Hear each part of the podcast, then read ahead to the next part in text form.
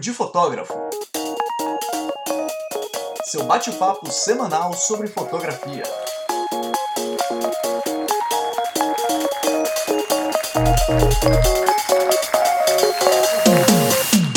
Olá, Papudo! Sejam bem-vindos a mais um episódio do Papo de Fotógrafo. Eu sou o Rafael Petroco. Eu sou a Ana Cariani. E hoje, se é polêmica que vocês gostam, curtem, comentem lá no Instagram, nós trouxemos esta polêmica aqui para o episódio de hoje. Nós vamos falar de um assunto que pode causar certa discussão no mundo fotográfico. Algumas pessoas vão entender que esse episódio é uma direta ou indireta para alguém, mas não é. A gente vai abordar um tema muito importante, um tema que é necessário se falar aqui para os porque a gente possa realmente buscar uma excelência e que as coisas não fiquem só no meio termo, coisas medíocres. É Mas aí. antes disso, vamos para os recadinhos. Vamos lá.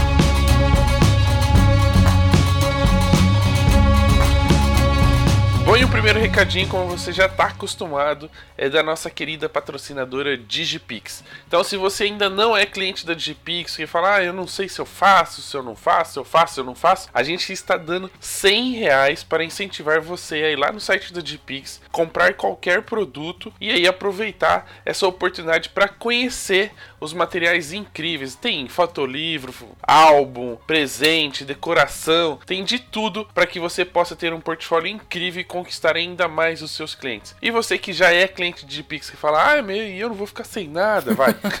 É o padrão, né? Eu já sou cliente e nunca ganho vantagem nenhuma. Não, me ganha sim. Se você segue as redes da Digipix, acompanha o Papo de Fotógrafo, sempre tem desconto aqui para os ouvintes. Dessa vez a oportunidade é para quem ainda não conhece. Mas se Isso. você ficar sempre ligado aqui ou também nas redes sociais, tanto do Papo de Fotógrafo quanto da Digipix, você também vai ganhar aí descontos, presentes, muitas outras coisas. Então acesse agora digipixpro.com.br, use o cupom PDF100, né? PDF de papo de fotógrafo, 100 de 100 reais de desconto e garanta já esse presente que a Digipix está dando para os ouvintes do nosso programa. Então corre lá, digipixpro.com.br. É sucesso esse cupom aí. E se você também não é cliente da Album, tem aí um, um pacote que você pode aproveitar que se chama o Photography Pack. Ele é um pacote de assinaturas exclusivo que tem todas as ferramentas lá dentro. Então é bom, né? Você assina um só e tem tudo junto. O que, que tem? Incluso o ProSite, o CRM, Proof,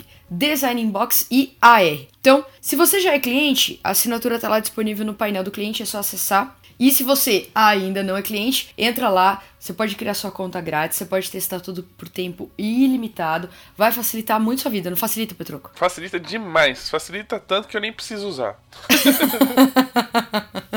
então, acessa lá, album.com.br barra PDF. Do que, que é PDF? Papo de fotógrafo. Tá vendo só? Aqui é tudo, é tudo conectado. Muito bem. E lembrando que se você quer compartilhar conhecimento, alguma coisa, aquele negocinho que você tem que você fala, meu, eu preciso compartilhar isso com as pessoas, uma dica. Pode um ser vídeo. dinheiro compartilhar com a gente É, também, né? Principalmente que pode tem. patrocinar este programa. Mas se você quer compartilhar alguma coisa que tenha a ver com fotografia, que envolva os fotógrafos de alguma forma, seja por vídeo, áudio, texto, qualquer coisa, chama a gente lá no e-mail, no contato arroba papodefotografo.com.br que a gente vai ajudar você a disseminar, distribuir, mandar para o universo todas essas informações e dicas que você tem para compartilhar. Então escreve lá, contato arroba papodefotografo.com.br E já É acabando com as boas notícias, vamos para as polêmicas. Nossa, eu achei que você fosse dar alguma má notícia aqui, Pedro. Não, não, não, não. É só polêmicas. Polêmicas, polêmicas, polêmicas. Polêmica, Agora a mamilos. gente vai falar de um termo que a galera tá usando demais, né? Já ca- tá quase caindo em desuso, mas é importante a gente discutir isso, porque muitas vezes esse tipo de terminologia e esse tipo de ação das pessoas, né, de tomarem a iniciativa de serem professores, pode ser aí uma furada. Mas a gente vai discutir isso no bate-papo, porque você também tem que tomar cuidado com quem você contrata para te ensinar. Então bora lá para esse bate-papo. Bora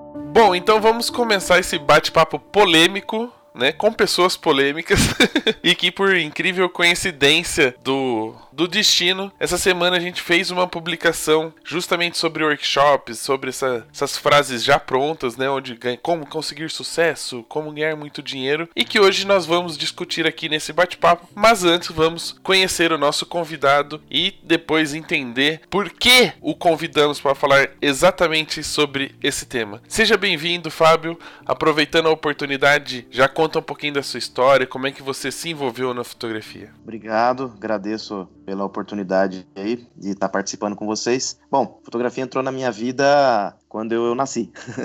eu sou filho de fotógrafos, né? Tenho pai fotógrafo, tios fotógrafos, mas eu comecei a trabalhar com fotografia especificamente em 1998, primeiro como laboratorista. Comecei trabalhando em laboratório de fotografia analógica, fazia as fotos profissionais de casamento. É, em 99 eu fui estudar fotojornalismo e comecei a trabalhar em jornal e me apaixonei pela área do fotojornalismo. E por lá eu permaneci até 2003, quando eu fui para o Estado. Também no Estado atuei é, na área do fotojornalismo por um tempo. Em 2016 eu resolvi deixar o Estado, mas eu já trabalhava profissionalmente com fotografia desde 1998, mas especificamente de 2015 para 2016 eu resolvi viver somente de fotografia e, e por aí continuar nessa carreira aí. Vamos ver o que vai dar, né? é isso. E acabou escolhendo a fotografia de casamento? Ou não? É uma das áreas que você gosta de atuar? É, na verdade, a fotografia de casamento veio para mim, é, não foi uma escolha, foi meio que uma necessidade. A realidade é essa. Eu sempre fui, eu sempre gostei muito de retrato, sempre gostei muito de, de, de do ensino. Hoje eu sou professor, mas nem sempre fui assim, claro, né? Comecei a fotografar casamento por, por conta do meu pai, que é fotógrafo de casamento. Então eu vi uma certa facilidade. No final das contas, a gente acaba percebendo que a fotografia de casamento é algo, não vou dizer tão lucrativo, mas é algo que faz um mercado é, se movimentar e acabei me adaptando a ela. E por aí permaneço até, até hoje. Mas eu pretendo não me estender por muitos, por muitos anos mais nesse, nesse ramo de fotografia. Quero me dedicar mais ao, ao ensino que é algo que eu já faço há bastante tempo, mas que me deixa até, de certa forma, preocupado, né? Exatamente por isso que a gente tá vindo falar sobre isso aqui hoje. é engraçado porque, de uma certa forma, esse seu objetivo acaba dando gancho pra gente trazer esse tema que é tão polêmico e que muitas vezes mal compreendido aí, em, não só na fotografia, mas em outros mercados, né? Pra quem não tá acompanhando, não leu o título desse episódio, a gente vai falar. A ideia surgiu falar de coaching, né? Que é uma palavra que tem incomodado a gente de uma certa forma no mercado fotográfico, mas a gente vai acabar abordando um pouco todas as formas de ensino, né, congressos, workshops, que acabam é que é capaz, mesmo... se você colocar coach no título, você afasta as pessoas. Ou não, a gente ganha milhares de seguidores. É, não, mas é que o mote principal, né, talvez a discussão principal é, dentro do assunto coaching, ele é abrangente também para as outras coisas, porque a gente tem visto, querendo ou não, uma superfici superficialidade em todas elas. Então, o coaching é só o, o, o atrativo, digamos assim, só o clickbait, mas a gente vai acabar abordando um pouquinho de cada coisa, porque no final das contas tem tudo a ver uma coisa com outra. Então, já que a gente vai falar sobre isso e que você já falou que gosta de ensinar, vamos falar qual é o motivo, né? Porque a gente vai falar de coaching, provavelmente coisas não tão boas, mas qual é o motivo pelo qual levou você a estudar esse termo, estudar a parte educacional dentro da fotografia? Bom, gente, o que me motivou a estudar o, coach, uma coisa bem interessante, porque na verdade eu nem tinha essa ideia de estudar o coach. Uh, eu fui retomar os meus estudos na, na universidade. Basicamente, me apaixonei por pesquisa científica. E, inclusive, esse é meu primeiro artigo científico que vai ser publicado. Acho que até já foi, é que eu não, ainda não tive acesso. E no final das contas eu, eu precisava fazer um trabalho sobre ética, é, uma pesquisa sobre ética, e aí me veio isso na cabeça. Eu comecei a, a, a analisar isso é, muito acontecendo muito nas redes sociais e realmente eu falei, eu acho que esse é um tema interessante, poderia pesquisar um pouco mais sobre isso. E de repente, quando eu me vi, eu estava preso e apaixonado por esse assunto e estava vendo e comecei a receber tanta informação até por conta desse, desse lance mesmo da, dos das criptografias de Instagram, etc, né? E aí comecei a receber muita informação e muita gente falando sobre isso. E isso me deixou, assim, aficionado pelo tema. E hoje eu posso me considerar um pesquisador do tema, né? Especificamente e só que mais relacionado, claro, à fotografia. Então, assim, o que me levou mesmo a pesquisar foi uma coisa tão. Não tinha essa pretensão. Aí, de repente, eu resolvi falar sobre ética e falei, pô, já que eu vou falar sobre ética, fazer uma pesquisa sobre isso, então eu vou pesquisar é, a atuação do coach na, dentro do, do, do, do, ensino e do mercado da fotografia. E foi isso que aconteceu. De uma certa forma, essa, esse caminho que você acabou tomando é porque você já vinha questionando esse tipo de conteúdo ou essa, esse, essas informações que você tem recebido através das redes sociais? Obrigado pela pergunta, realmente. Na verdade, assim, é... quando eu comecei a trabalhar com o ensino da fotografia, eu sempre fui muito crítico. E, e essa crítica sempre gerou muita polêmica. De fato, sempre uma questão muito espinhosa na, na, na, minha carreira foi sempre essa. Eu, eu fui sempre um, uma pessoa que defendi durante muito tempo essa questão da identidade, de que os profissionais precisavam é, escolher, eleger modelos, mas que esses modelos não, não podiam de maneira alguma ser cópias. Tinha, eu, todo profissional tinha que, tinha que eleger um modelo para ele, mas que ele tinha que desenvolver a própria identidade dele. E fui trabalhando muito isso no, no, no, no dia a dia com os fotógrafos. E até pelo meu, pelo meu trabalho mesmo, que eu acredito que eu coloco muito mais de mim lá do que eu que realmente às vezes o próprio cliente me pede, né? E através dessa crítica eu comecei a chegar em outros pontos, como por exemplo a, a questão de edição de fotografia, edição muito carregada, por que, que as pessoas faziam, queriam fazer tudo aquilo, por que, que as pessoas queriam repetir aquilo, tava tudo muito igual, tava todo mundo fazendo igual, e aí eu falava, viu, se esse negócio, essa repetição de todo mundo querer fazer igual, de todo mundo copiando e todo mundo dando valor para coisas tão supérfluas, né? Às vezes, vamos dizer assim. Onde é que nós vamos parar? Para onde é que esse mercado vai, né? E aí foi depois, quando eu comecei a falar sobre ética, que eu acabei identificando que eu podia encaixar essas críticas que eu fazia no passado com essa condição do que a gente vê hoje dentro do coach atuando na fotografia. E vamos dizer assim, vamos mais pro lado do o coach de marketing digital, que a gente mais tem hoje na fotografia, né? É, quando a gente fala coach, a gente também pode abranger isso para outros tipos de conteúdo, né? A gente, Sim. eu não sei se, se você tem a mesma impressão, mas parece que por exemplo, os workshops têm nomes diferentes, mas o conteúdo é sempre repetido, né? Sim. Ou sim. é sobre luz criativa, que uh -huh, de, a luz isso. não tem nada de criativo, criativo é o fotógrafo. É, de marketing, de como vender, como encher sua agenda, enfim. Existem Exato. nomes diferentes para oferecer o mesmo tipo de conteúdo. De uma certa forma, isso também acaba incomodando, porque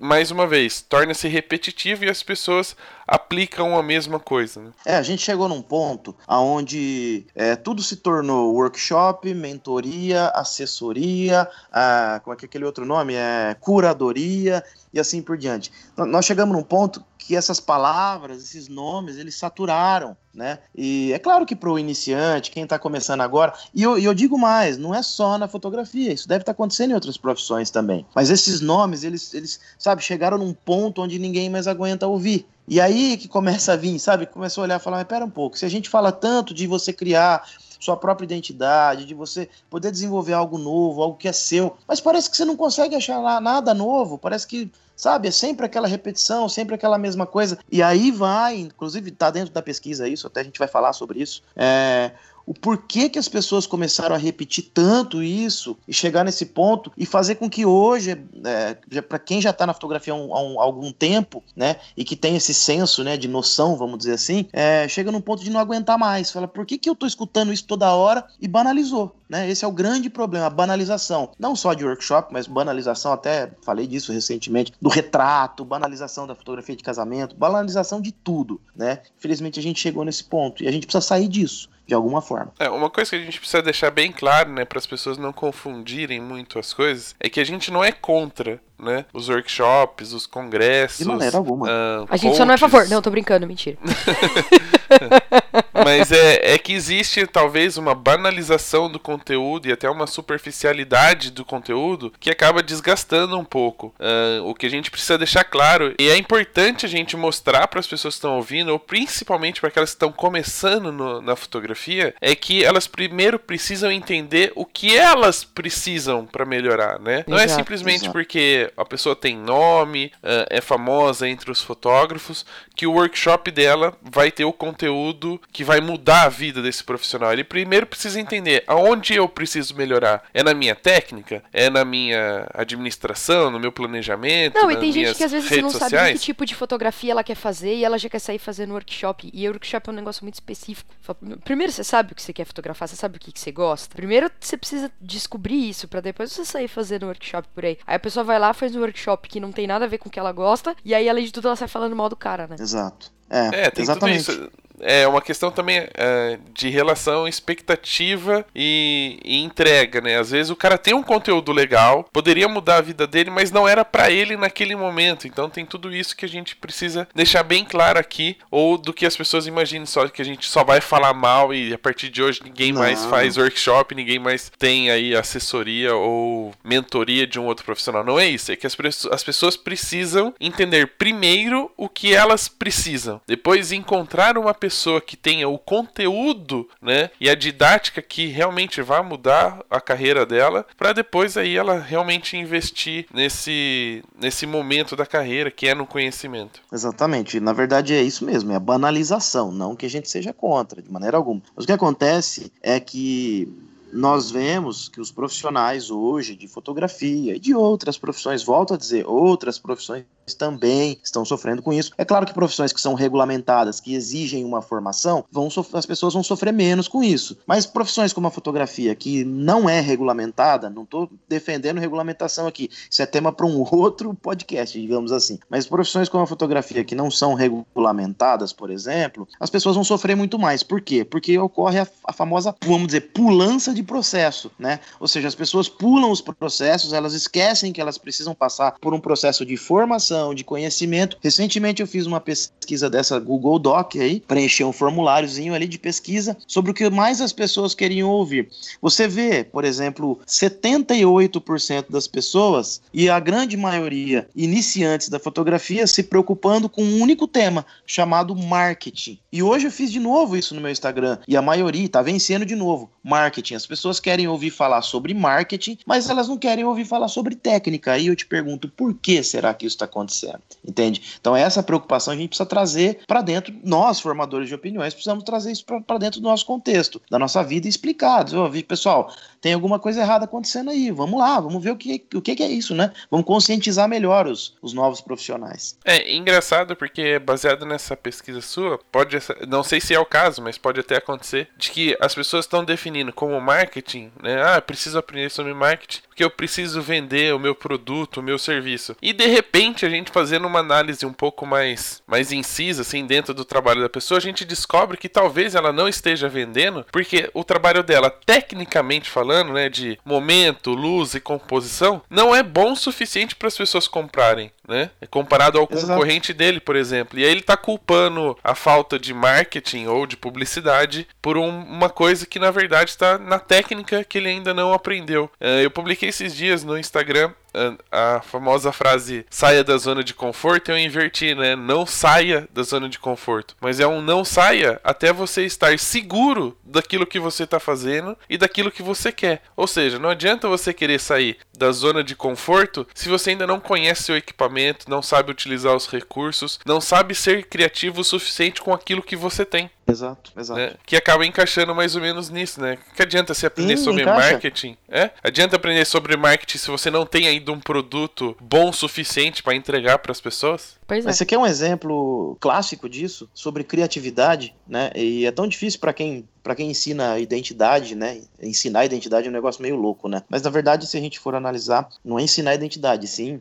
explicar sobre como se constrói algo seu, digamos assim. É, que foi tema do, de, de, curso que eu, que eu ministrei há pouco tempo atrás. É, mas se você quer, quer, um exemplo clássico disso aí, é, se você pensar hoje em fazer alguma coisa, você vai ver que seu vizinho ali do lado já fez igual. Tá sim, Infelizmente, a gente está vivendo num, num, mundo hoje que o acesso às coisas são muito rápidos. Então, tudo é muito rápido. E nós, nós vivemos num mundo de pessoas que são mais criativas. Então, quem é mais velho, por exemplo, às vezes sofre um pouco mais. Quando você pensa que você está desenvolvendo alguma coisa diferente, você vai olhar do lado, nossa, aquele colega meu já fez. Ou então você conhece alguém que já fez. É muito difícil hoje você conseguir fazer algo genuíno, digamos assim. Mas não é impossível. E a nossa busca tem que ser por isso, por fazer algo genuíno e não por repetir padrões sociais ou compra de métodos genéricos, digamos assim, para ensinar criatividade, entendeu? E não vai dar certo. E o marketing é exatamente a mesma coisa, exatamente o mesmo problema. É, até queria aproveitar isso, porque muita gente vai estar falando assim, ah, mas tá ok, né? Qual, qual é o embasamento que vocês estão discutindo isso, né? Qual, como é que foi feita essa pesquisa? Por que, que o Fábio está aqui falando sobre coaching e por que, que ele está criticando, talvez, grande parte desse processo? É importante lembrar que você fez isso de uma forma teórica mesmo, na prática, né? De pegar o negócio e estudar para fazer. Como é que você se baseou para realizar essas pesquisas sobre esse assunto? Bom, primeiramente, é a pesquisa é uma pesquisa de caráter qualitativo e de caráter social, digamos assim, né? Não é uma pesquisa que vai trazer uma quantidade específica relevante, ó, tantos por cento utilizam ética, outros não são éticos, outros não. Na verdade, não é essa a pesquisa. Bom, antes de mais nada, eu sou jornalista, mas eu estou ou agora né, em uma especialização, na verdade, na área jurídica, e é exatamente por isso que eu fui trabalhar sobre ética, com a ética, mas não em cima de termos de lei, e, sim é, falando sobre é, questões mais sociais, por exemplo, né? Questões mais voltadas para a área social. Social que eu quero dizer sociedade, não social no sentido de ações sociais. Também, tá? Mas não é bem por aí. Então, é, para vocês entenderem, as referências, elas são referências bibliográficas e eu fui entender a, o funcionamento desse, desse trabalho do coach, por exemplo, é, como que os, os, os, grandes pensadores, tanto mundialmente como é, nacionalmente, como, por exemplo, psicólogos renomados, professores universitários, psicanalistas da, aqui do nosso país, como eles encaram essa questão do coach, né? E fui buscar ah, os livros deles, as referências deles, para entender o que, que eles falavam sobre isso, qual é o entendimento, qual que é a, o posicionamento desses profissionais dessa área e também ah, através de algumas entrevistas que eu fiz pessoalmente com alguns profissionais de fotografia e também em cima daquilo que eu vivenciei, daquilo que eu tenho desde 1998, é, trabalhando com isso, tá? E eu coloquei tudo isso isso no papel e juntei e apresentei e homologuei na universidade, que eu já frequento. E isso se tornou um artigo científico, é, passou por uma banca, foi aprovado por uma banca. Então, assim, tá, é, tá embasado, não é assim, não é, não tá dentro do senso comum, não tô falando isso porque, ah, porque eu acho que é isso, não, não, não tem nada a ver. Realmente foi algo. É claro que não é uma pesquisa, eu volto a dizer, não é uma pesquisa de quantidade, não tem como dizer, determinar, olha, é assim porque é assim, não, é uma pesquisa de relevância social. Quais são os perigos disso, né? É mais para uma reflexão do que para dizer, é assim que funciona tá? Só para explicar melhor. e legal. E quando você faz um trabalho desse, além da pesquisa, né, e de fazer um relação, uma relação com a fotografia, qual era o principal ou qual é o principal objetivo desse trabalho, né? Além de ganhar nota na faculdade, óbvio, para poder passar. então, é, na verdade, já já em cima dessa questão de estar tá realizando a pesquisa, claro, por conta de ser fotógrafo, por conta de trabalhar com o ensino da fotografia já há bastante tempo, por ter passado por problemas é, de, de acho que quase que todos nós que somos fotógrafos de problemas de caráter econômico, a gente está vivendo uma situação hoje bem difícil em relação à economia e a gente está vendo todos os dias aparecendo um guru novo, todo santo dia, dizendo que existe, que ele possui uma técnica infalível para encher sua agenda. E aí eu pergunto, pô, de 98 até 2019 são 21 anos, né? Esses 21 anos eu nunca vi nada tão infalível assim para encher uma agenda. E tem mais, né? Tem mais uma questão. A gente está vivendo uma situação hoje econômica no país tão complexa, né, e com tanta desigualdade, com tantos problemas de distribuição de renda, etc., a gente sabe que é real isso, né? Que dizer que ser rico, ou ser feliz, ou ter sucesso é uma questão de escolha. Aí você fala, pô, será mesmo? Será que é assim? Será que a gente tem todo o controle de tudo que a gente faz? né, de tudo que acontece? Será que se eu, atra eu consigo atrair clientes de uma maneira tão genérica e tão simples? Então, o que me motiva a fazer isso é exatamente por conta daquilo que eu passei, daquilo que eu vivenciei e, e, e que vejo outros colegas vivenciando. E aí, quando eu vejo uma situação dessa, eu olho e falo, gente, mas tem alguma coisa errada aí, não é possível, né? Então, é, enfim, para não gerar mais polêmica, é, é, basicamente isso. A gente olha para isso e pergunta, faz, será que dá, né? Agora, só para deixar muito claro, uh, não estamos dizendo que não dá. É claro, é claro que pode ser que dá certo para um e para outro, mas dizer que dá certo para todo mundo é no mínimo uma algo meio incoerente, né? Para não dizer antiético. É, muitos diriam que isso são gatilhos, chamadas publicitárias, né, que vão de uma certa forma chamar atenção. O grande problema talvez não seja nem se está certo ou errado usar esses gatilhos, é o tipo de conteúdo que acaba sendo superficial e não se aplica para todo mundo, né? As pessoas não conhecem uhum. uh, as particularidades de cada pessoa, de cada área, de cada cidade, de cada estado, até mesmo de cultura, né? Porque cada lugar tem uma cultura diferente. E aí você usar é, uma receita, vamos usar a própria comida, né? Não adianta você passar uma receita de farinha de trigo, sendo que na cidade do cara só tem farinha de mandioca, né? Não funciona Exato. da mesma forma. é, o, a comparação dele. É, Mas as sentido, medidas são diferentes, os processos são diferentes, enfim. Uh, é que gordinho, né, tem que sempre usar comida. Tem que usar comida exemplo. no meio, é, tô ligado. E para você, pensando nisso, né, entendendo um pouco dessas particularidades, eh, vivenciando aí como professor, muito provavelmente tem experiências, demandas diferentes dos alunos, né? Qual que é o grande problema do coach hoje para você, assim?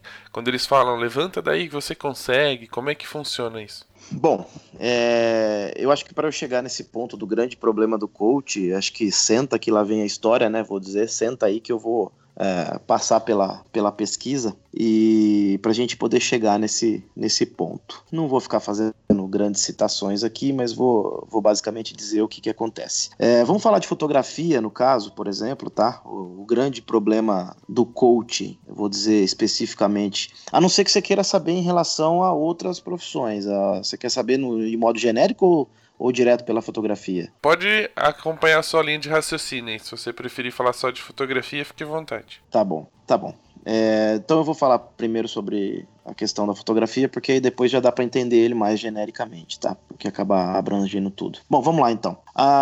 Estou ah, passando pela pesquisa e sem fazer grandes citações, mas exatamente dizendo o porquê de tudo isso. É, se a gente pegar aí há 20 anos atrás, há 20 anos atrás a fotografia ela sofreu um processo muito grande de mudança. Aí você vai dizer, por que, que você está falando isso?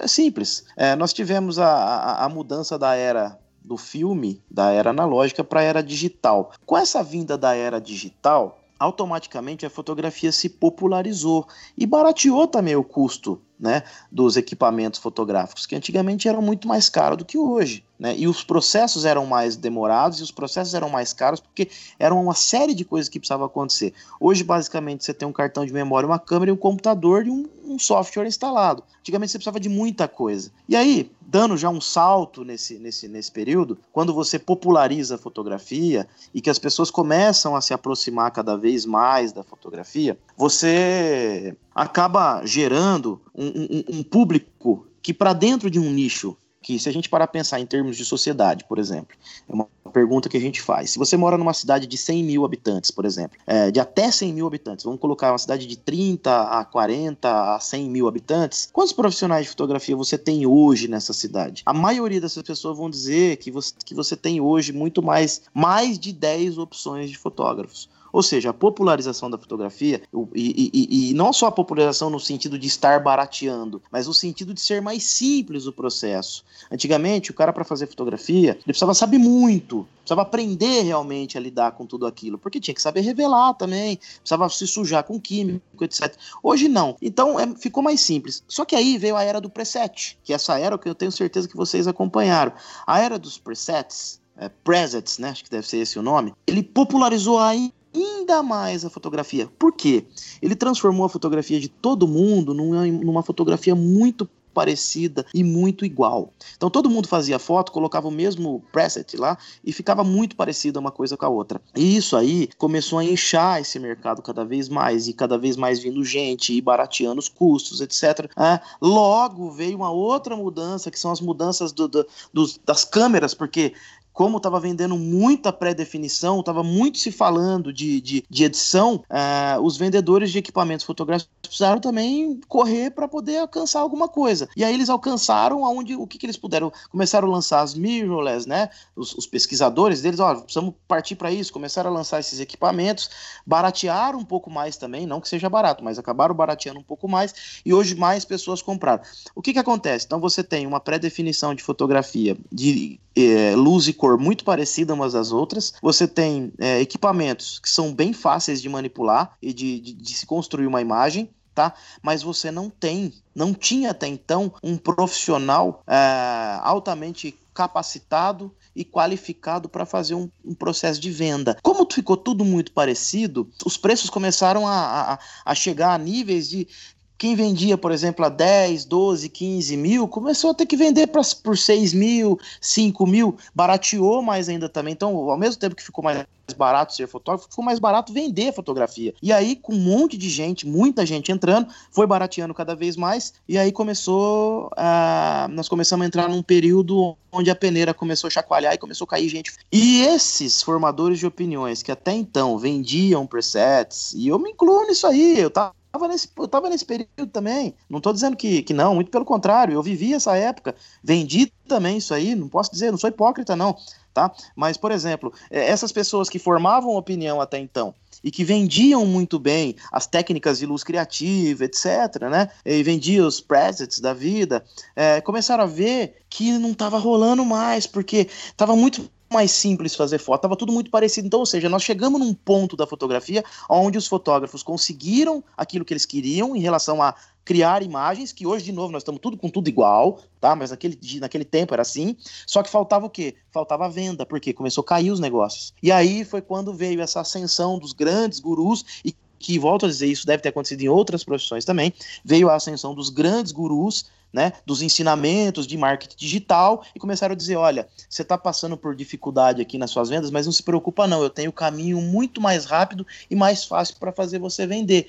Meu, o cara vendo isso. Falou, pô, eu tenho uma fotografia legal, bacana, mas eu não consigo vender. Quando ele vê um negócio desse aí, ele, ele quer. Então popularizou isso na fotografia do mesmo jeito que popularizou aí fora. E o grande problema disso tudo hoje, em relação à questão social, é que se a gente parar para analisar que esse é um problema coletivo e não um problema individual, se você coloca como prioridade atuar, por exemplo, com uma venda tratada como a gente chama hoje de inversão de risco, por exemplo, fazer uma venda voltada para inversão de risco, aonde você tira as suas garantias, basicamente, de lucro e passa essas garantias para o cliente, ou seja, eu vendo algo por um preço mínimo tá? Para depois ganhar lá na frente, se caso o cliente gosta, com o número de inadimplência que a gente tem no país hoje, é no mínimo preocupante. Isso é um dos problemas que a gente vê muito sendo apresentado na fotografia e em outros lugares também, que é a chamada inversão de risco. Que, se você pega isso, por exemplo, para dentro de uma cidade, uma cidade pequena, uma cidade onde tem poucas pessoas, que você sabe que essa incidência de pessoas que vão contratar o seu serviço não é tanto assim. Quantas vezes uma grávida volta para fazer foto de grávida, é via de regra com o mesmo fotógrafo? Pô, demora nove meses uma gestação, digamos assim, até essa criança. E se você não faz fotografia de criança? Aí você tem que esperar ela ficar grávida de, ah, mas ela vai falar para a irmã, para tia, mas se você mora numa cidadezinha pequena, então imagina a inversão de risco. Você pode até se dar bem num primeiro momento, mas chega lá na frente, você não vai se dar bem. Então esse é o primeiro ponto de todos. O segundo ponto de todos, que diria, por exemplo, o Sven Brinkham lá. Ah, eu, não, eu, sou muito ruim com esse negócio de inglês, que é o filósofo dinamarquês que está na pesquisa. Ele diria que esse problema do, da autoajuda ele cria pessoas individualistas demais, né? As pessoas pessoas elas não olham. E é interessante porque quando esse cara prega, por exemplo, a, a venda da inversão de risco, que é um, uma técnica extremamente individualista, ele quebra um outro ponto da economia que a gente, que os economistas estudam, estudam, que é chamado ótimo de Pareto, que quer dizer que quando você está muito bem financeiramente, significa que o teu amigo lá, o teu colega lá, que está do seu lado, por exemplo, que tem uma lojinha do seu lado, se você está vendendo muito, significa que ele não está vendendo porcaria nenhuma. É um, é, é, um negócio meio complicado esse ótimo de Pareto, mas ele é exatamente para dizer o seguinte: o que é importante para o mercado? Que ele mantenha um equilíbrio, que o mercado tenha um equilíbrio econômico. E o ótimo de Pareto vai dizer exatamente isso. Se você se destaca muito, se você explode na sua venda, com certeza alguém está mal e você deixou esse alguém mal. Ah, mas viu, que se dane, o que é mais importante é o dinheiro não a ética, né? É isso que às vezes a gente pensa. E na verdade não é bem por aí. Não é bem por aí. O mercado precisa ser equilibrado. Esse é o outro ponto. O terceiro ponto Tá? Que a gente tem na própria pesquisa, que é exatamente dizendo o quê? O que, que é hoje a filosofia coaching? Coaching, no, no caso, o team, né? Que seria o, o cara que aplica esse treinamento para quem está sendo treinado. Ele não é nada mais, nada menos do que um remédio social, algo que, que vai fazer com que ele ouça aquilo que ele quer ouvir e que está um pouco fora, às vezes, da realidade. Isso não, não dizendo que, que não é bom a aplicação do coaching, muito pelo contrário. O que eu estou querendo dizer é que nada mais é do que dizer para alguém que está é, passando por uma situação difícil que você tem como tirar ela desse problema. Só que para tirar ela do problema, ela tem que seguir os seus métodos, os seus passos e pagar para você, entende? Então, assim, isso gera uma crise, um conflito ético muito muito grande, muito grande, porque a pessoa já está com problema, ela já está passando por uma situação difícil, e aí ela vai ter que investir, vai ter que pagar ainda mais para conseguir ainda assim seguir os seus métodos que deram certo muitas vezes para você ou para outras pessoas, para ela jogar, dar um tiro no escuro para ver se para ela também vai dar certo. E às vezes e se não der certo? E se chegar a esse ponto do de você ver que as coisas não foram bem assim, como é que é? Quem é que vai te curar? Quem é que vai trazer para você essa paz que você tanto busca, se caso não der certo? E tem mais um outro porém, quando você percebe que não deu certo, que você chegou num ponto aonde tudo isso que você fez, os métodos não deram certo e você não conseguiu lucrar e ter sucesso, o que, que eles dizem para você? Simples, a, a é gente é sabe. A culpa é sua, você não fez aquilo que eu mandei você fazer. Gente, isso é desumano. Entende? Isso é desumano. Então a preocupação em si é essa. É um caráter social. Você tem que entender que a coletividade. Por que, que a gente não resolve os problemas dentro de um coletivo? E por que, que tem que ser, ah, eu vou ver o meu lado, e aí quando eu não dou certo, aí eu corro para a sociedade, pelo amor de Deus, me ajuda. É basicamente isso. O ponto que eu queria abordar, assim, do comentário que você fez, justamente do, do oposto, né? De quando você tá ganhando muito dinheiro, seu vizinho, se a gente observar, o vizinho não tá ganhando nada. A gente fala muito de prostituição de mercado, né? A gente ouve muito esse, esse termo circulando aí de ah, o cara tá cobrando mais barato, onde se viu, não valoriza o nosso mercado. E justamente Sim. quando você faz essa, esse processo talvez de inversão de risco, que é o que a gente citou aqui, e que você começa a ganhar dinheiro, você, entre aspas, está prostituindo o mercado do seu ponto de vista que você mesmo culpava o seu concorrente, porque aí você começa a fazer algo muito barato, né? Porque os clientes só vão comprar aquilo que interessar, você está cobrando uma taxa mínima ou às vezes nem cobrando essa taxa, mas ah, mas é a inversão de risco, é uma estratégia. Não, você está prostituindo o mercado. Se o cara está cobrando um valor baixo, mas ele está pagando as contas dele, é o custo dele, é o planejamento dele, é o objetivo dele de vida. Agora, a partir do momento que você faz algo em que mexe com o mercado à sua volta, de uma certa forma você também está prostituindo o mercado, que é o termo que você normalmente usa quando seu concorrente faz mais barato. Exato. Na verdade, é exatamente isso que, o, a, a, que, a, gente, que a gente fala, aliás, que o ótimo de Pareto comenta. Ele fala exatamente isso. Para você estar bem, quando você está bombando nas suas vendas, significa que o outro companheiro seu lá, o seu, vamos dizer concorrente mesmo, tudo bem. Significa que o seu concorrente está se destruindo. Então, o que, que adianta você estar fazendo e se arrebentando lá? O que, o que, que você vai melhorar para a economia se só você está, está lucrando? Entendeu? Então, você vê como é que uma coisa vai encaixando na outra. Então, se a gente tem aqui esse pensamento, vamos dizer, de, de, de pessoas como, por exemplo, Sven de Brankman, né? Que eu não, desculpa, não vou saber falar o nome do cara que eu estudei sobre ele, mas eu sou ruim para isso. Que vai dizer que esse, que esse mal-estar social que causa tanto individualismo, por exemplo, é exatamente isso. Quando eu aplico certas técnicas, eu faço com que outras pessoas acabam saindo prejudicadas com isso. Agora, o que, que isso contribui para o mercado em si, para um nicho chamado fotografia? Por exemplo, nada. A gente sabe que não contribui. Contribui para sua vida até quando? Até a hora que esgotar os clientes, porque a gente sabe que isso aí não é para não vai dar certo para sempre. É, e ele acaba comentando na, na explicação dele que é aonde por que existe, né? Que tudo isso cria uma necessidade de competição entre as pessoas. Que parte Exato. pro individualismo e que nem sempre uh, é bom pro mercado esse individualismo. É lógico que a concorrência é saudável, Sim. mas quando você parte do princípio que só você tem que se dar bem, uh, de uma certa maneira, o, o, o habitat natural, assim, né, digamos, o mercado acaba sofrendo com esse individualismo, que o importante Exato. é que a gente tenha sim a concorrência, mas que de um modo geral ela seja sempre uh, favorável ao mercado e não só a uma pessoa. Exato. Você quer ver como isso é incoerente? Diferente. É interessante como as pessoas, todo, todo mundo hoje é, que tem acesso às redes sociais,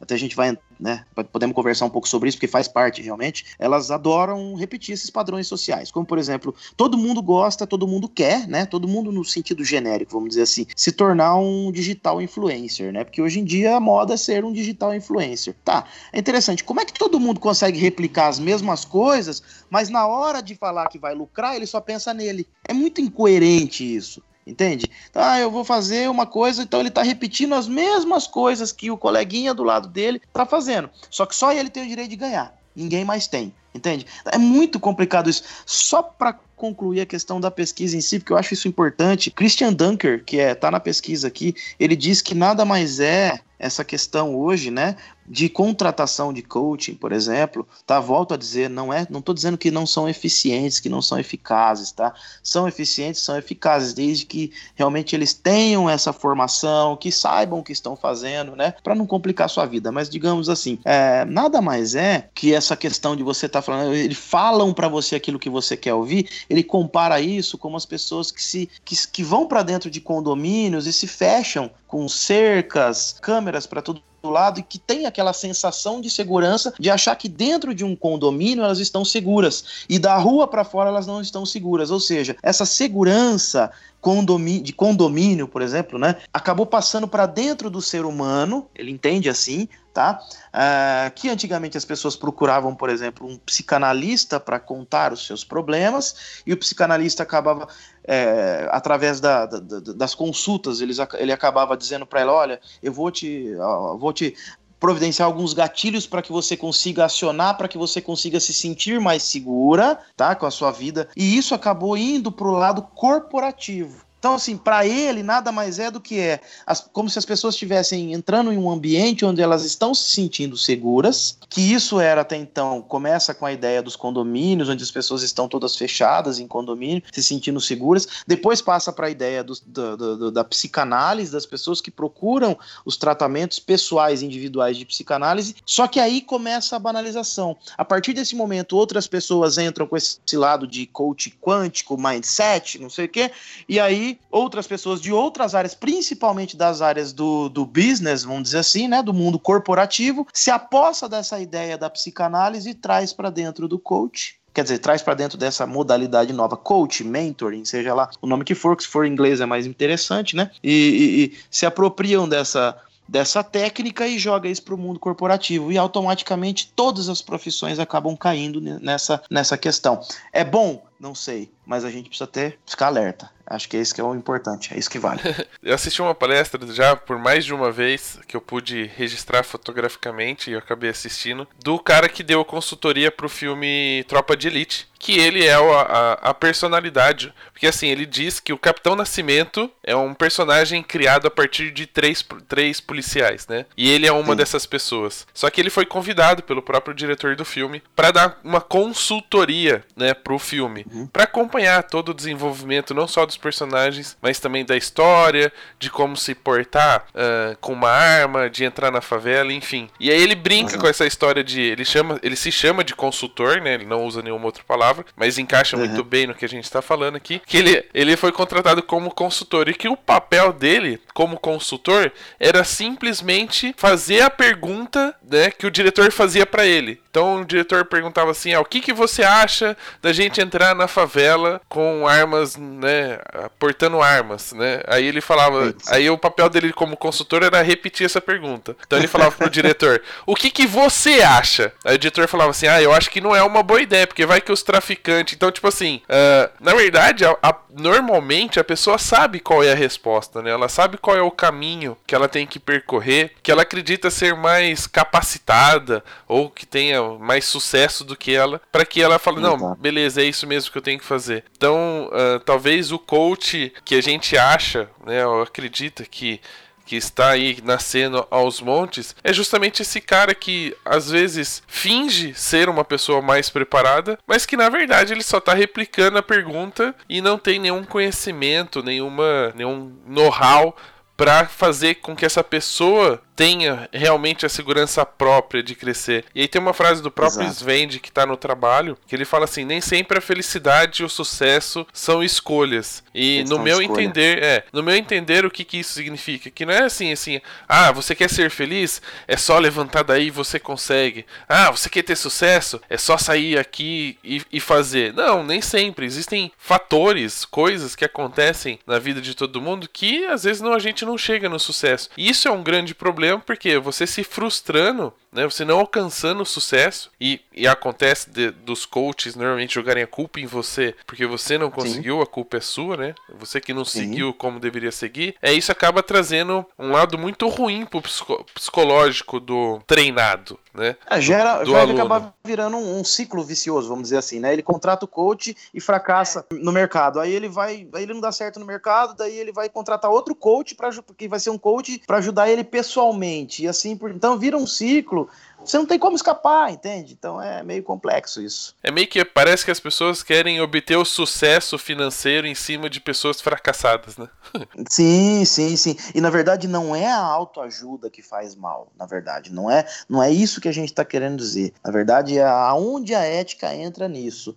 Até que ponto isso é importante? Porque, por exemplo, se a gente pegar o trabalho de um psicólogo, de um psicanalista, por exemplo, o trabalho dele é exatamente esse, tá? Mas aí ele exige uma formação, um conhecimento específico, a pessoa tem que. Ela está gabaritada. Pra... É isso que eu ia falar, falta a qualificação, né? As pessoas acabam que, vamos dizer assim, caem em, em qualquer pessoa que não tem uma qualificação para fazer aquilo que ela tá fazendo. E aí é onde dá tudo errado. E aí é onde vira é, a banalização que tá virando, né? Exato. E você sabe por quê? Agora eu vou dizer algo é, que não é bem uma questão da pesquisa, mas é algo que a gente nota muito fácil. Você sabe por que essas pessoas conseguem tanta representatividade? Por que, que elas conseguem é, ser reconhecidas e, e, e, fazer com que outras pessoas digam, não, realmente eles são isso mesmo, eles sabem do que estão falando? Meu, parece louco, mas é tão simples isso. Sabe como? Like e seguidor. Infelizmente, é. infelizmente, o que determina a qualificação de uma pessoa hoje no mundo virtual que a gente vive, nesse mundo de, soci de social mídia, vamos dizer assim, é, é exatamente o que determina é a qualificação de, de alguém, é o quanto ele tem de seguidor e o quanto ele tem de like. Eles entenderam exatamente como funciona o processo do Big Data, né? Falando agora de questão de, de, de social, de mídia social e de, de como funciona a internet, como ele consegue captar informações sobre algo que você pesquisa, sobre os lugares que você vai, sobre o que você pensa às vezes, sobre até o que você fala perto do seu celular. Eles conseguiram entender muito bem isso e e, e, transformar isso aí em likes e seguidores. É, eu tenho um vídeo gravado de um, de um dos gurus brasileiros aí, não tem nada a ver com fotografia agora, falando sobre conteúdos rasos e conteúdos profundos, né? E ele fala algo que é super interessante, e isso vale para nós. Ele fala: olha, sabe como como que você consegue atrair as pessoas? Gerando conteúdos rasos, bem raso mesmo, bem raso, sem muita profundidade em nada, etc. Né? Então você, você gera conteúdos bem rasinhos que as pessoas veem, porque as pessoas gostam de coisas simples. Ah, simples que eu quero dizer assim, coisas fáceis de digerir. Fáceis de fazer. Bastante... Isso, fáceis de fazer, exatamente. Sempre aquele coisa, aquela ideia. A ideia do coach é exatamente essa. Né? Não vamos chegar aqui e falar por que, que veio, como nasceu, etc. Mas basicamente é levar você de um lugar para o outro da maneira mais rápida independente você vai rolar processo ou não. Quer um exemplo de gordinho de novo? Exemplo de gordinho. Só pra gente explicar conteúdos rasos e, e, e profundos. É, é, muito mais fácil você ver hoje as pessoas recorrendo ao YouTube ou ao próprio Facebook para ver receitas rápidas para se fazer em casa do que pessoas. Que, isso são pessoas que falam que gostam de cozinhar em casa, do que essas pessoas indo, por exemplo, fazer um curso de gastronomia. Porque vai dar muito trabalho, porque elas vão ter que estudar harmonia de sabores, enfim. E aí elas partem para as receitas taste, né? De aquelas receitinhas rápidas que são ensinadas através de vídeos virais no Facebook, por exemplo. Exato, exato. É, é exatamente isso. É, se, você, se você parar para pensar, é, estima-se que cada pessoa, durante a sua vida, ela vai passar perto de 5 mil, a, a, de 5 a 10 mil equipamentos que estão ligados à internet das coisas, por exemplo, né?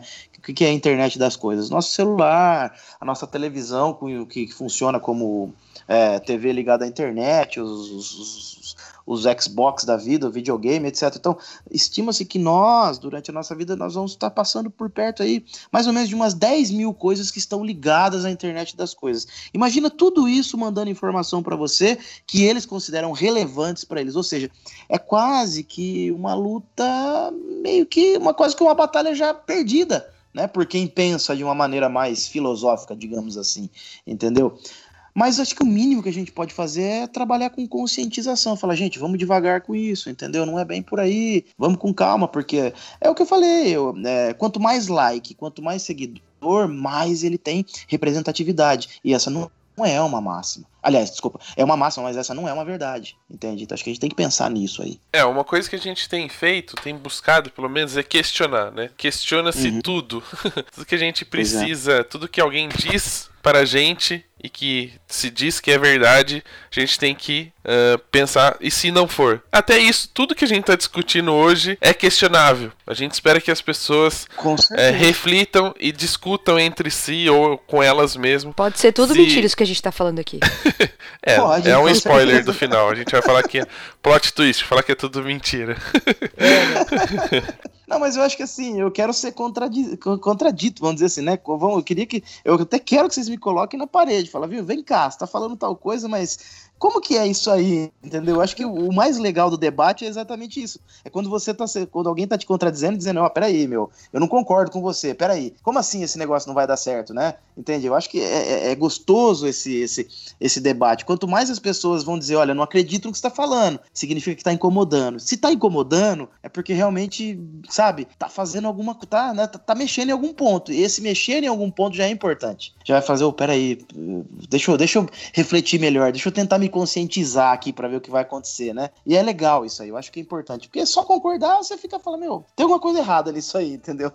é, o que é legal, e eu acho importante isso quando você levanta um assunto, né? É, independente de quem concorda e não, não concorda com aquilo que você tá dizendo, é que as pessoas argumentem sobre, né? Não é simplesmente, Exato. ah, legal o que você tá falando, mas, tipo, argumenta, ah, não concordo. Ok, não concorda, mas por que que não concorda? Qual é o motivo? Qual é o seu contraponto? Para que isso a gente pois também é. possa acrescentar ainda mais na, na discussão. Você falou uma coisa uh, que eu acho talvez importante. A gente tá falando de ética, se as pessoas estão ganhando dinheiro sobre, sobre o fracasso das outras pessoas. A gente fala do, da pressão psicológica que muitos coaches uh, colocam em cima dos seus coachings. Sei lá como é que é o nome da pessoa que é treinada por eles. É, os treinados são os coaches, né? É, coaches, né? Isso. E o coaching, coaching são os, é, é o treinamento, né? O coaching é o treinamento, coach é o treinado e o coach coach é o treinador. Jesus, Amanda. Parece é um, uma banda de sapo, né? Fica tudo. E aí, pra quem não sabe inglês, é tudo uma palavra só que ela não sabe como falar, ela sempre vai falar errado. É.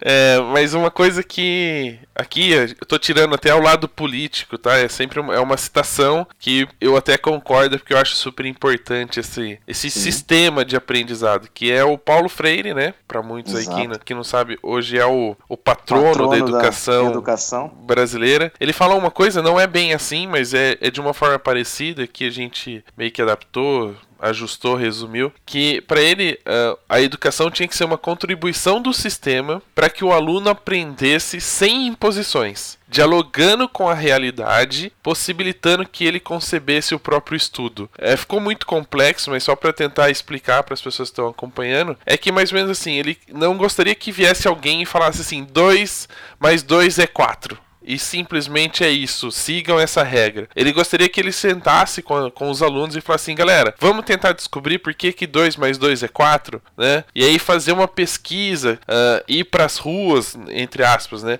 Mas sair do, da sala de aula para pesquisar e encontrar resposta aí através da natureza, do, da vivência, da experiência que tem pelo mundo afora. Que a gente gostaria que fosse muito aplicado, e que em alguns casos é, né? A gente também não pode generalizar, mas quando, por exemplo, você vai fazer um workshop, né, trazendo para fotografia, não adianta o professor chegar para você e falar assim: olha, usa ISO 100, F28 e flash a 45 graus, né? Isso é mais ou menos assim, é uma imposição. Ele tá te falando, faça isso que você vai ter esse Exato. resultado. O que o Paulo Freire traz aqui, que a gente pode aplicar na fotografia, é de que o professor chega e fala assim: galera, como é que eu faço para chegar nesse resultado? E aí cada um vai dar uma ideia, cada um vai dar uma possibilidade, e aí se pratica, se estuda todas essas possibilidades para tentar chegar naquele resultado. Ou de repente, o resultado nem é aquele que, eles, que ele mostrou, né, que o professor mostrou, e que acaba chegando um resultado muito melhor, muito mais legal, ou em outras possibilidades,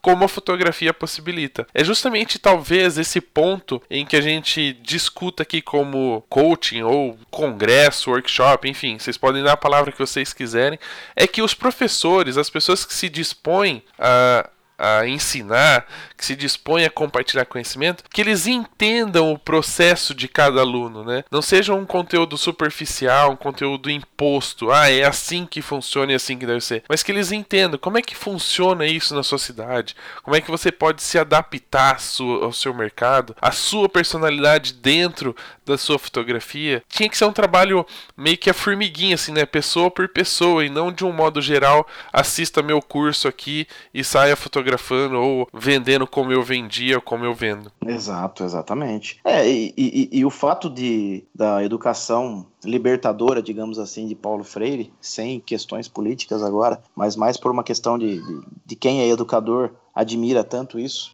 né? É, alguns vão dizer, ah, ele destruiu a educação brasileira, outros vão dizer, não, foi maravilhosa, etc. Mas sem entrar nesse mérito, digamos a questão teórica disso tudo. Por exemplo, se a gente trazer isso para fotografia, até quero dar uma opinião também. A gente ouve tanto, tanto as pessoas falarem, por que não quebrar as regras? Eu sou um quebrador de regra, eu estou o tempo todo fotografando e quebrando regra, etc. Né? Mas ao mesmo tempo existe também uma questão teórica na fotografia que diz que para você quebrar uma regra não tem problema algum, desde que você saiba justificá-la.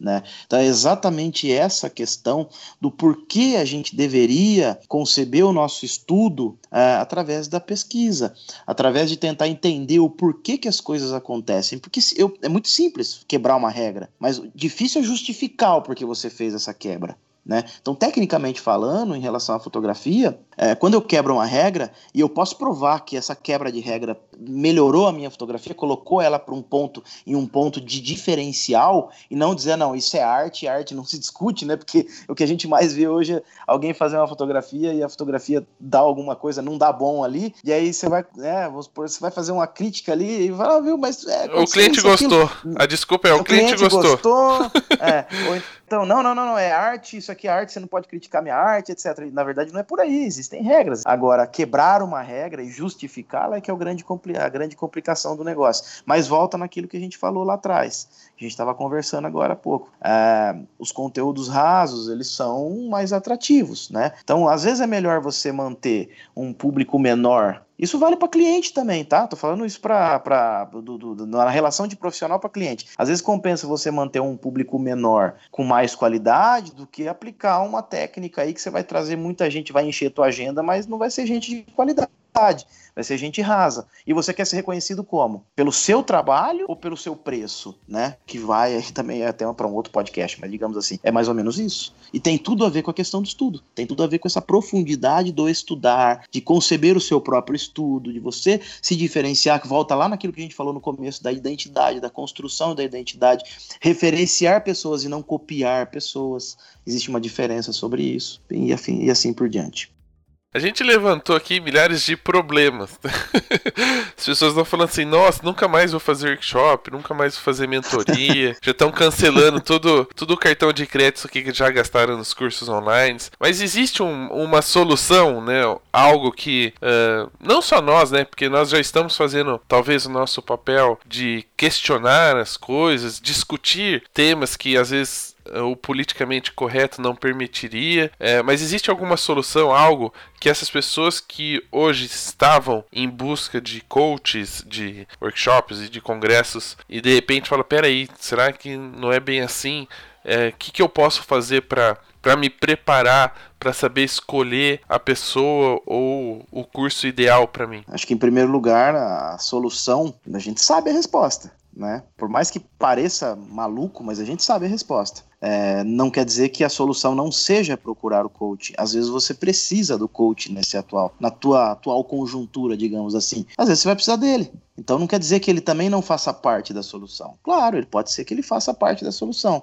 Mas se você é iniciante, se você o, o problema está aí. É, gente, o problema está exatamente na questão aonde hoje as pessoas elas não conseguem mais identificar que eles estão que têm problemas técnicos, digamos assim, né? É, e também não conseguem identificar que vieram de outras profissões e que vender fotografia é diferente de, de você vender algum outro tipo de produto, etc. Então, assim, é, esse é o grande problema.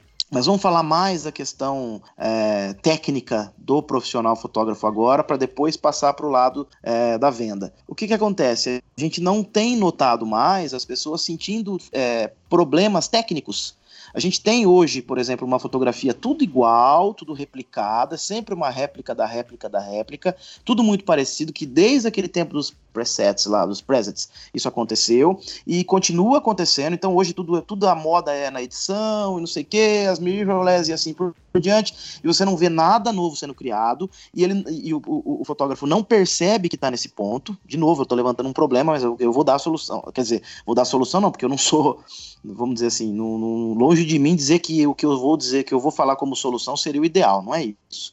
Mas você não vê é, essa preocupação com a questão da diferenciação, da construção de uma identidade, você não vê isso aí, e você basicamente tem as pessoas preocupadas em likes e seguidores. Então, aí quando você vê essa outra pessoa determinando para você métodos e regras que para o marketing digital, que vai fazer com que você encha a sua agenda, que você venda mais e tenha mais seguidores no Instagram, é isso que ele quer. Então ele acha que a fotografia que ele faz já está suficientemente boa para ele ter mais de 100k de seguidores. Esse é o grande problema do marketing digital que acontece hoje na fotografia brasileira. Tá? Agora, o que, o que a gente pode fazer para melhorar isso? Primeiro ponto, vamos parar, vamos parar de pular processo. Você começa na fotografia e entenda que você precisa saber fotometria, você precisa saber regras, você precisa saber sobre composição, direção de fotografia, direção de pessoas, isso é o mínimo.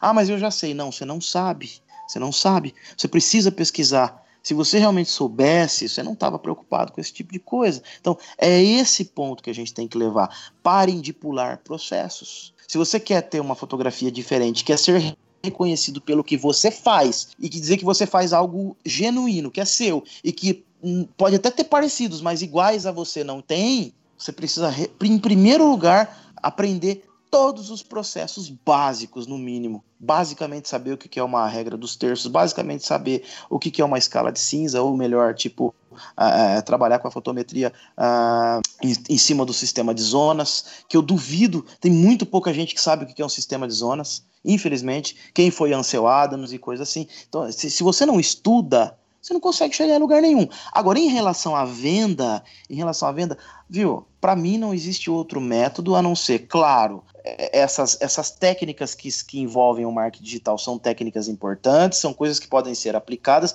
mas é não se prenda achando que se você ficar gerando só conteúdo raso, você vai ter pessoas fiéis a você. Então, às vezes, é melhor você ter conteúdos mais profundos e vender uma fotografia mais, mais profunda e ter bons clientes do que simplesmente você ter pessoas que passam por você só porque você tem um preço mais em conta ou porque você faz uma fotografia que é modinha, porque a moda passa.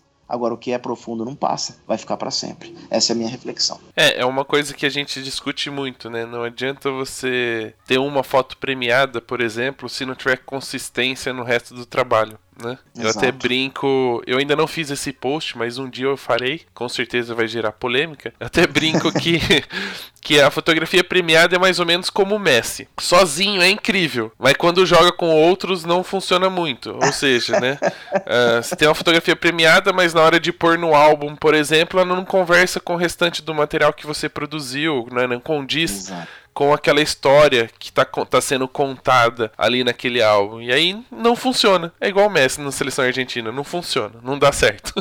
não resolve sozinho. Então a gente precisa ter essa consistência. E a observação de iniciantes, né? Eu acho que isso é um, é um é talvez um, um dos grandes ganchos e talvez um dos pequenos momentos assim, acho que o coaching precisa ter ética, porque não adianta ele falar pro cara vender mais se o cara ainda, porque provavelmente o cara que vai através desse curso de tipo, ah, vou encher minha agenda, e ele tá começando, ele vai acreditando que assim, bom, eu vou viver da fotografia, para eu viver da fotografia eu preciso encher minha agenda, né? E mas ele ainda não tem a, a base técnica para segurar, porque senão vai ser uma areia movediça. Mesmo que tenha dinheiro entrando, esse dinheiro vai escoar, vai sumir. Ah, não consegue segurar o reggae, né? Não tem como. Porque ele claro. não vai conseguir, não tem planejamento, não tem um trabalho consistente, provavelmente vai ser sazonal, ele vai ganhar muito dinheiro numa época e depois vai ficar um bom período sem ter dinheiro. Então é tudo isso a gente precisa tomar cuidado. Talvez hoje, né, observando um pouco a resposta do público diante de alguns posts, alguns questionamentos questionamentos,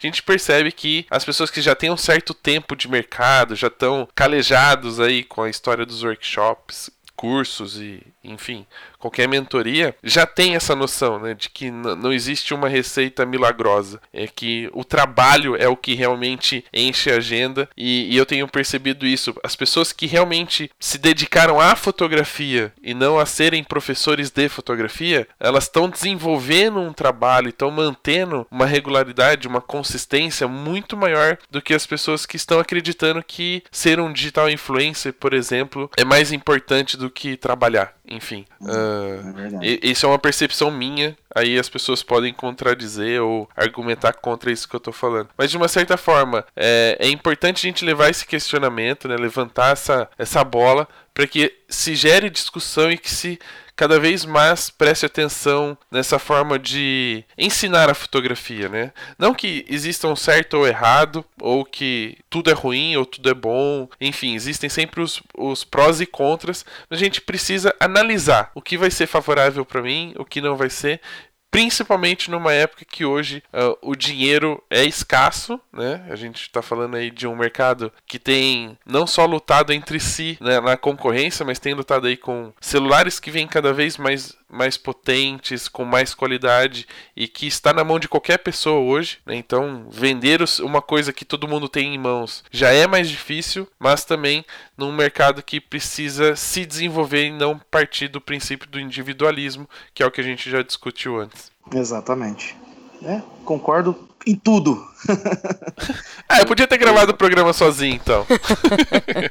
Mas é isso mesmo. Acho que esse, esse, esse, individualismo é, é, o que, é o que arrebenta tudo, porque é, não dá para pensar em mercado sendo sozinho, né? É, por mais que você ganhe sozinho, vamos dizer assim, o dinheiro é seu, é, quem paga as suas contas é você mesmo, mas você tem uma série de outras pessoas que precisam disso também. Eu acho que esse, esse equilíbrio de mercado ele é importante. Por isso existem tantas é, estudos, filosofias, né, que, que, falam exatamente sobre isso, teorias que falam sobre esse equilíbrio de mercado. É, e a gente, infelizmente, nota que não há maturidade por parte de alguns profissionais em relação a isso, e por outro lado, a gente vê outros que estão é, vamos dizer assim, com aquela velha história, né? Enquanto uns choram, outros vêm de lenço, né? E que eu acho isso bem complicado, porque se você parar a pensar isso de maneira ética, vender lenço por conta do choro do outro, né? Tudo bem, você está sendo ético, tudo bem. Mas você simplesmente se aproveitando do desespero alheio para ganhar dinheiro em cima dessa pessoa é, no mínimo, isso aí, um belo de um cara de pau, né? acho que a gente tem que tomar cuidado com esse tipo de coisa. Vender lenço para quem tá chorando é ético. Não pode pisar no pé da pessoa para ela chorar e para você fazer ela chorar, né? exatamente, exatamente. É, só uma pra gente finalizar aqui e fechar um pouquinho com, com o que a gente tá falando. Uh, muitas pessoas podem falar assim: ah, mas aí é fácil, é clichê a gente falar que tem que desenvolver o mercado, que a gente precisa ajudar o vizinho. Bom, você é um exemplo, né, de, de não falar de pessoa, porque nem é tanto assim um exemplo de pessoa, né? mas, mas um exemplo de profissional que uh, acredita muito nessa coisa de, de compartilhamento, de participação, de mistura com outros profissionais, porque na sua cidade você acabou formando um grupo, né, que era o 5mm, que era um grupo de fotógrafos que de uma certa forma fomentava e ajudava o próprio mercado da cidade. Conta só um pouquinho desse, dessa experiência, dessa vivência com outros profissionais, como é que isso surgiu e de como isso ajudou vocês aí na cidade de vocês, pra gente colocar, mostrar na prática para essas pessoas que sim, incentivar o mercado e, e, colaborar com ele é sempre favorável a todos os profissionais. Pois é, cara, interessante. Eu agradeço por estar por, por tá podendo falar disso aí. É interessante que o 5mm ele durou muito pouco mas o pouco que ele, o pouco que ele existiu foi muito, foi muito forte. Embora assim... te conheço pouco, mas já considero pacas, né? Quase isso. É exatamente isso.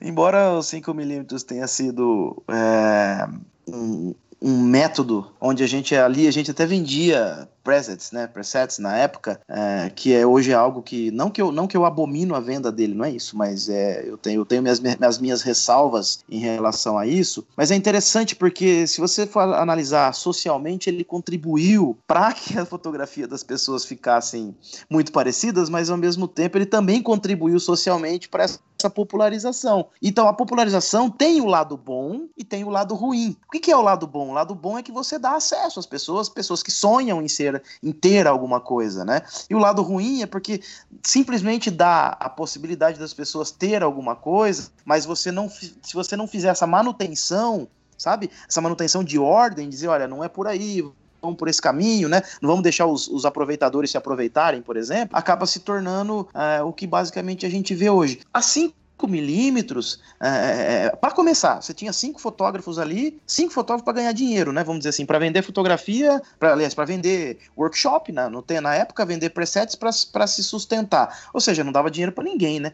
Óbvio que não dava lucro. Mas ele foi muito forte, ele foi muito relevante e contribuiu para essa questão é, de fazer com que os profissionais conseguissem hoje chegar a, a, a no, em, o que muitos são hoje, por exemplo, né? Eu vejo, tenho exemplos de, algumas pessoas de Campinas que fizeram os cursos com a gente, que hoje, um exemplo clássico tem a Jaque Goulart, que trabalha com fotografia de parto. Ela é uma grande referência em Campinas de, de fotografia de parto, tem muito trabalho, e ela sempre fala, viu, eu devo a minha vida a vocês, a minha vida profissional, ao que vocês fizeram por mim, ao que, ao que vocês me ensinaram, você fala, mas ensinamos o quê? Entende? Então, às vezes você nem sabe. Tem o Aline Menegazzi, por exemplo, lá do, de Santa Catarina, que trabalha com fotografia sensual. De vez em quando ela manda mensagem para mim, ela fala assim, viu, é, o que vocês me ensinaram, o que eu aprendi com vocês, tipo, acho que talvez em 20 anos não teria aprendido. Ou seja, às vezes nem foi questões técnicas, e sim é esse, esse acolhimento, essa possibilidade de levar para as pessoas é, aquilo que eles sempre sonharam e eles acreditarem que podia. Tá parecendo até um papinho de coach agora, mas é real. Então por isso que eu falo, existe uma certa... É, é bom você levar para as pessoas a possibilidade de poder ter as coisas, mas é necessário também uma, uma, uma manutenção. Então, quando acabou a 5mm, e que eu fiquei mais exclusivo para a área de casamento, era algo que me incomodava muito, que doía muito, ver que as pessoas começaram a se perder. Porque se a gente tivesse continuado, talvez, né? Enfim, são outras questões, mas a gente poderia analisar se a gente tivesse continuado, talvez a gente poderia ter dado essa manutenção, poderia ter melhorado um pouco mais. Bom, basicamente explicando a 5mm, para quem nunca ouviu falar da 5mm, era um coletivo de fotógrafos. Eu, Rodrigo de Magalhães, Mauro Lainete, Cadu Brito, Rodrigo Aquino. Eram, éramos cinco fotógrafos e a gente vendia conteúdo é, para fotógrafo. Basicamente era isso. Num tempo onde o Instagram nem existia direito, era só o Facebook. É isso. Não, muito legal. É importante lembrar, por exemplo, aqui em Campinas tem uma coisa que eu acho muito bacana para todo mundo. Eu acho que isso poderia ser replicado em todas as cidades. É, tem, a gente tem um encontro, né, que a gente chama de bate-papo. Está na trigésima edição já, então todo mês reúne aí 20, 30 fotógrafos da região para discutir sobre temas ou um desses fotógrafos dá uma pequena palestra sobre um tema que gosta, que prefere falar. Recentemente eu tive a oportunidade de compartilhar um pouco uh, do que eu penso sobre a fotografia para esse grupo. E é muito legal porque isso acrescenta que são vários pontos de vista de profissionais que atuam praticamente na mesma região, né? E isso não só uh, acrescenta como pessoas, porque a gente acaba virando amigo, uh, mas também fomenta o lado profissional, porque acaba um fazendo freelance pro outro, tendo conhecimento de ações, de publicidade, do que cada um faz, para você entender quem é o seu público, né? Quem você atende, que tipo de público o seu vizinho atende, para não gerar de repente uma concorrência psicológica, porque você fica falando, ah, mas ele cobra mais do que eu, menos do que eu, e de repente nem é o mesmo público que vocês atendem. E de uma certa forma vocês, pelo menos isso eu vendo de fora, quando eu vi a reunião dos cinco trabalhando em conjuntos, e a gente tem um exemplo também do, do Fujice, do Yuri, que são lá de, de Natal, né? Que também tem o um grupo dos três, tem o podcast podcast aqui no Papo de Fotógrafo, vocês podem acompanhar, que não só a questão de igualar valores, né, ou de se tornar uma certa referência do local, acabam uh, fomentando Uh, o coleguismo entre os profissionais e que concorrentes sim, mas inimigos nunca, né? De é. que cada um pode ajudar. Se de repente você não tem a data, você pode indicar um profissional que tem alguma característica muito próxima a você e isso acrescenta na vida de todo mundo sem essa disputa de coaching, de quem ensina, quem aprende, de como ensina, Exatamente, ou de repente um, ensinar algo que não faz, né? Ah, faça isso e você não pratica isso, então você não tem certeza se isso funciona ou não, enfim, todos esses questionamentos que a gente levantou um pouquinho no programa de hoje e que eu espero que vocês, depois que ouvirem esse episódio, uh, questionem, né? Podem questionar até a gente. Quer ver a gente ser contraditório? Vá no Instagram, vá no, no Facebook, levante questões pra gente também poder discutir, porque de repente como o próprio Paulo Freire disse, né? Aí a hora que a gente for pro mercado, for discutir com vocês, a gente acaba encontrando outras soluções na prática e de repente chegando até ao mesmo resultado. Exatamente, é isso aí. Coletividade é isso. É, é, é essa ah, inclusive é da, da própria pesquisa, né? É exatamente que as, as, soluções coletivas é exatamente isso. Então, conversa muito com a ideia do, da educação como prática para libertadora, né? E conversa muito com essa questão de, de, soluções de problemas coletivos, né? Que é exatamente o que às vezes a autoajuda do coach acaba fazendo com que as pessoas se tornem muito individualistas, né? Não estou dizendo todos, né? Vamos ter que vamos frisar bem isso. Não estou dizendo que são todos, nem dizendo que, que isso é totalmente errado, mas esse individualismo que cria, as pessoas já são por demais individualistas, né? Então esse individualismo todo, acho que precisava ser combatido um pouco, um pouco mais de coletividade. E coletividade é exatamente isso que você acabou de falar, que vocês fazem em Campinas, o que eu pretendo fazer em Piracicaba também. Pretendo fazer também na região de São José do Rio Preto, que é onde também eu atuo. E, e se Deus quiser, por, por, esse país todo também aí, vamos, vamos disseminar aí o bem, né? Acho que isso que é importante. Se quiser um grupo polêmico que fala a verdade sem pensar no que tá falando, chame a gente. isso aí. Isso aí. Muito bem, galera. Espero que vocês tenham gostado desse bate-papo. Fábio, muito obrigado pela presença. Uh, obrigado pela pesquisa, né? Era importante importante que alguém levantasse esse tema, fizesse uh, uma pesquisa realmente científica sobre esse assunto que está permeando praticamente nossas redes sociais todos os dias. Queria só fazer uma rapidinho aqui. É interessante o, o lance de, de ter feito a pesquisa, porque eu fico esperando que exista algo que seja o inverso também seria interessante que alguém fizesse também algo que determinasse o quanto ela, ela, o quanto esse trabalho tem sido efetivo, por exemplo, o trabalho do coach, que exatamente colocaria a minha pesquisa no bolso, vamos dizer assim, mas não tem problema, que a gente também gostaria de saber o outro lado da moeda, né? Então acho que isso é importante. Então se tiver alguém aí capacitado e que queira contradizer o Fábio, fique à vontade, prepare uma pesquisa e quem sabe aparece aqui no Papo de Fotógrafo para poder discutir Exatamente. também sobre esse assunto. Ou senão aí põe os dois no ringue e larga lá para ver quem que ganha, né? É isso aí. então é isso, Fábio. O último recadinho, já deixa as redes sociais pra galera poder te seguir, mandar mensagem, comentar, argumentar, contra-argumentar tudo que você passou aqui pra gente. Vou passar meu Instagram. É, hoje ele tá como Lab Estudos Fotográficos, então é tudo junto, L-A-B Estudos Fotográficos. Lab Estudos Fotográficos. Lá você vai encontrar meu trabalho como fotógrafo, vai encontrar as minhas críticas que eu faço diariamente, vai encontrar mais informações sobre as pesquisas. E eu quero agora, na própria pesquisa, em cima dessa mesma pesquisa, iniciar um processo de entrevistas mesmo. Começar a entrevistar vários fotógrafos que já fizeram o trabalho de coach para saber o que depois de um certo tempo quais foram os resultados que eles tiveram. Acho que isso é importante também. Muito bacana. Então acessem lá, vou deixar o link no post e um grande abraço e até o próximo episódio. Até o próximo.